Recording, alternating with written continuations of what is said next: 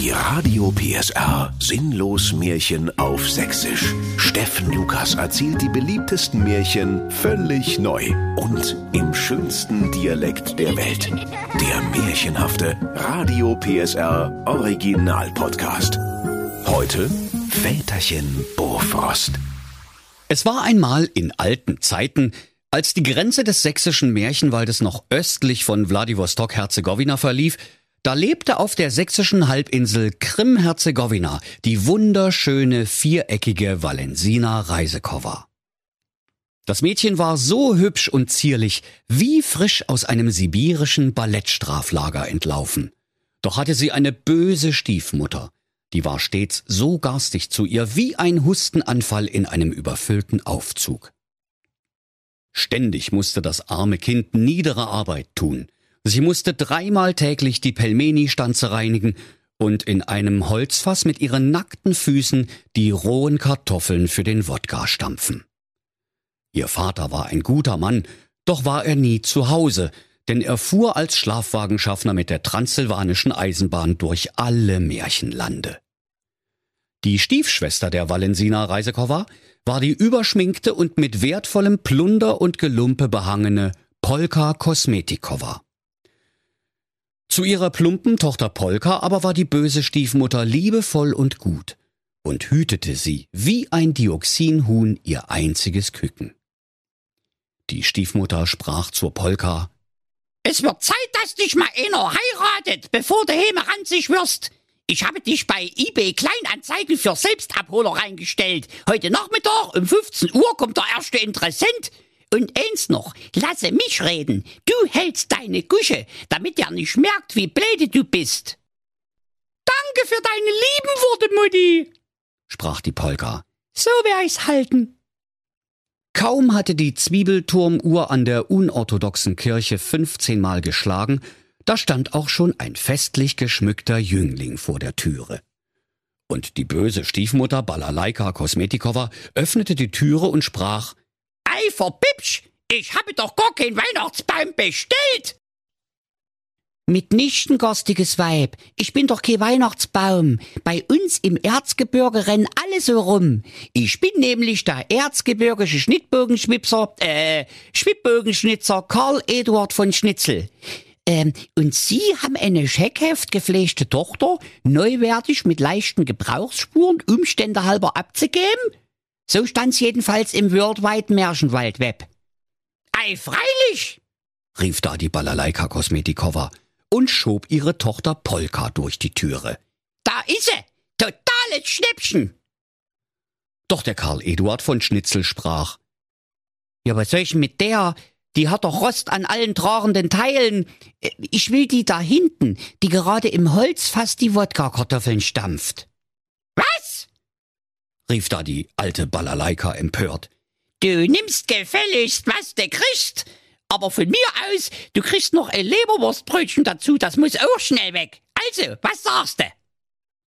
Doch das tätowierte Herz auf der linken Schulter des Karl Eduard von Schnitzel stand bereits in Liebe zur Wodka-Kartoffelstampfenden Valensina Reisekova lichterloh in Flammen. Wie ein Hintern nach einem mexikanischen Chili-Eintopf. Und er sprach, Nee, da kostet doch der Entsorgung mehr, als die noch Zeitwert hat. Ich will die Valensina. Da schlug die garstige Stiefmutter Balalaika Kosmetikova dem verliebten Karl Eduard von Schnitzel die Türe vor der Nase zu. Und weil er eine sehr große und hervorstehende Nase hatte, da sprach er Aua! Und so, liebe Kinder, machte er sich wieder auf ins Erzgebirge, um weiter eifrig Schnittbögen aus erzsibirischem Pappelsperrholz zu schwipsen. Und wenn er manchmal abends ein wenig traurig war, dann seufzte er viel Bier.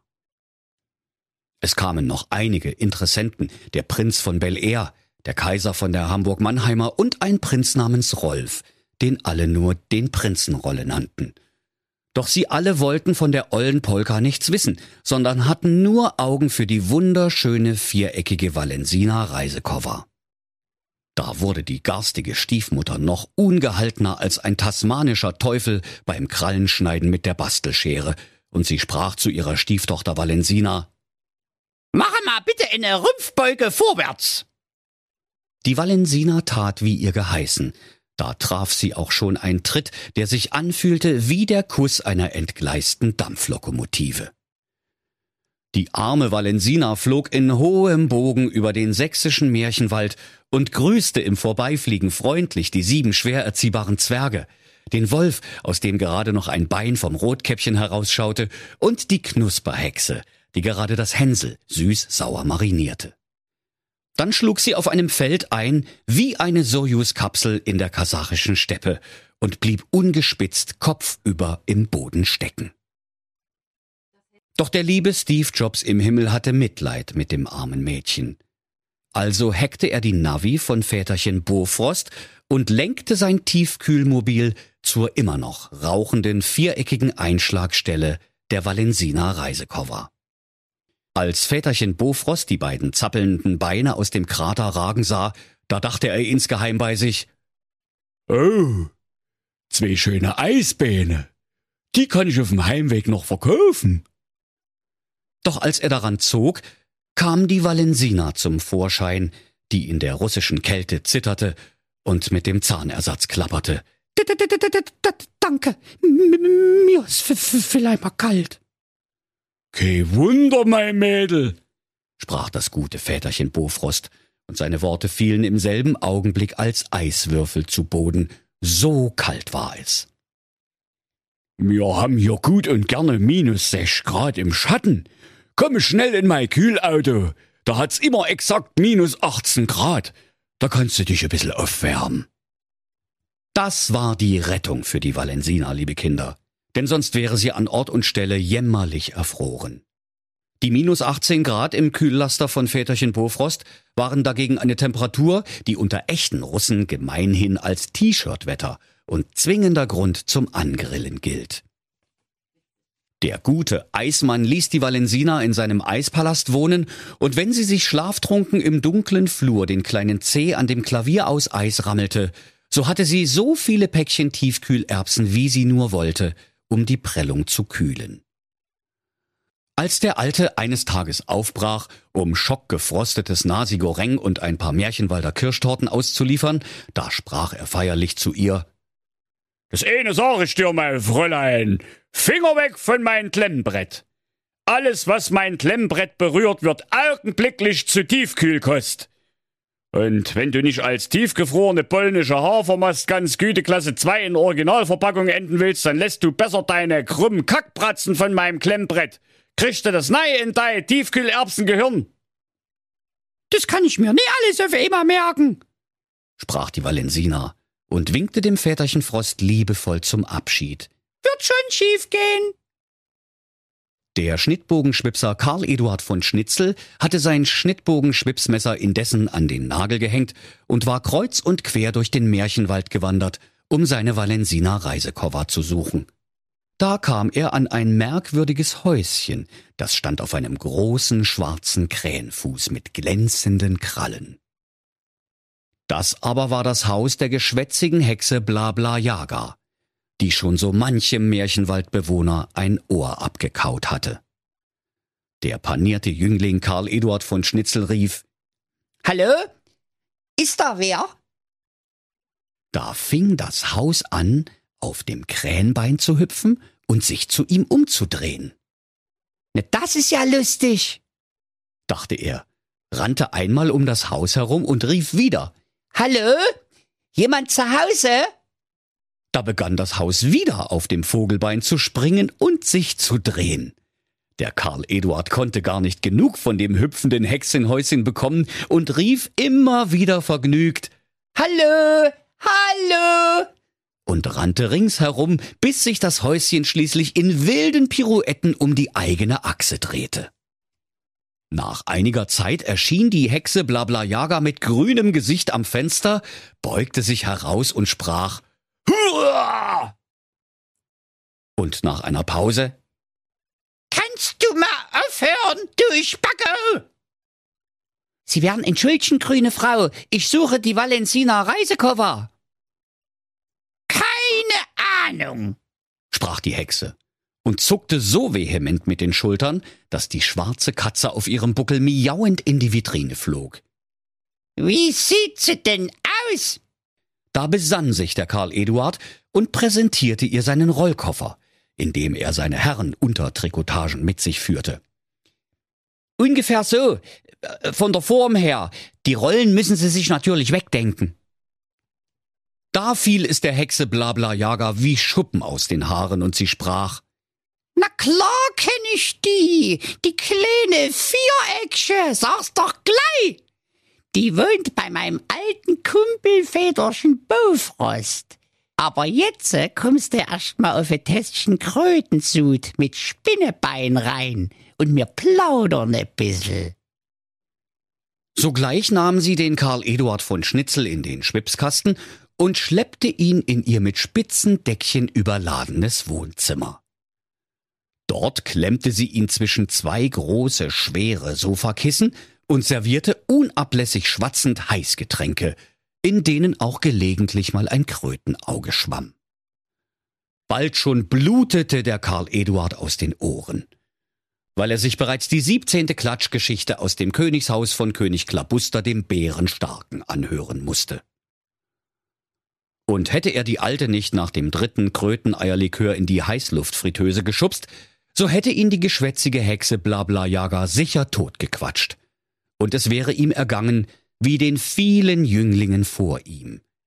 Deren abgefallene Ohren bewahrte die Hexe als Trophäe in einem großen Einmachglas auf dem Kaminsims auf. Im Hopserlauf machte sich Karl Eduard nun auf den Weg zum Zentrallager von Väterchen Bofrost. Dort fand er seine Geliebte schlafend, und weil er ein romantischer Trottel war, holte er einen Weizenhalm, um die schöne Valensina wach zu kitzeln.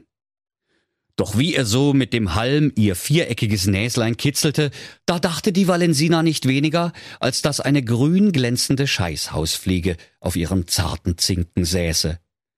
Und weil sie sich nicht anders zu helfen wusste, griff sie nach dem erstbesten Gegenstand auf dem Nachttisch um der Fliege den Garaus zu machen.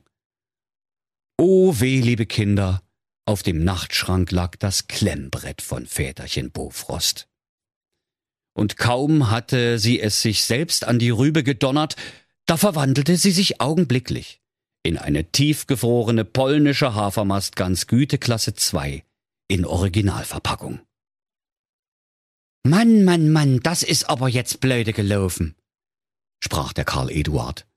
Doch weil er die Valensina so lieb hatte, nahm er die polnische Hafermast ganz mit, kaufte ihr ein Brautkleid und bat den Pfarrer, ihn mit ihr zu vermählen.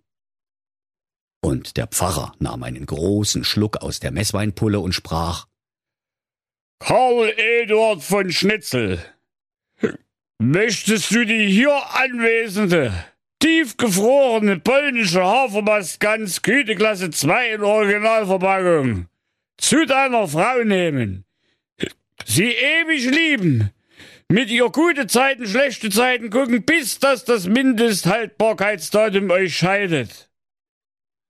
Da erwiderte der Karl Eduard von Schnitzel mit fester Stimme. Na klar, sonst wär ich ja wohl kaum hier. Der Pfarrer räusperte sich sehr umständlich und sagte weihevoll. Na gut, von mir aus. Dann äxte er die Messweinflasche und fiel krachend ins Chorgestühl. Schöne Valensina und der Karl Eduard von Schnitzel schritten die Zwiebelkirchentreppe hinab und ihr Trauzeuge Väterchen Bofrost bewarf das Hochzeitspaar mit tiefgekühlter Reispfanne süß-sauer. Und auch wenn die Hochzeitsnacht noch etwas unterkühlt vonstatten ging, war doch die Liebe des Karl Eduard von Schnitzel so heiß und innig, dass seine Panade vor Aufregung ganz knusprig wurde und die Valensina Reisekoffer dank seiner Herzenswärme bald wieder auftaute. Und so lebten sie glücklich und zufrieden, und das gute Väterchen Bofrost besuchte sie einmal in der Woche und schwatzte ihnen mehr Tiefkühlkost auf, als sie ihr Lebtag essen konnten. Und wenn sie nicht gestorben sind, dann lachen sie noch heute. Das war ein Radio PSR Sinnlos Märchen auf Sächsisch. Der Podcast, in dem Steffen Lukas die beliebtesten Märchen völlig neu erzählt. Im schönsten Dialekt der Welt. Alle Folgen hören Sie in der Mehr PSR App und überall, wo es Podcasts gibt. Die Sinnlos Märchen. Ein Radio PSR Original Podcast. Erzähler Steffen Lukas. Autoren Maximilian Reg und Steffen Lukas. Eine Produktion von Regiocast, deutsches Radiounternehmen.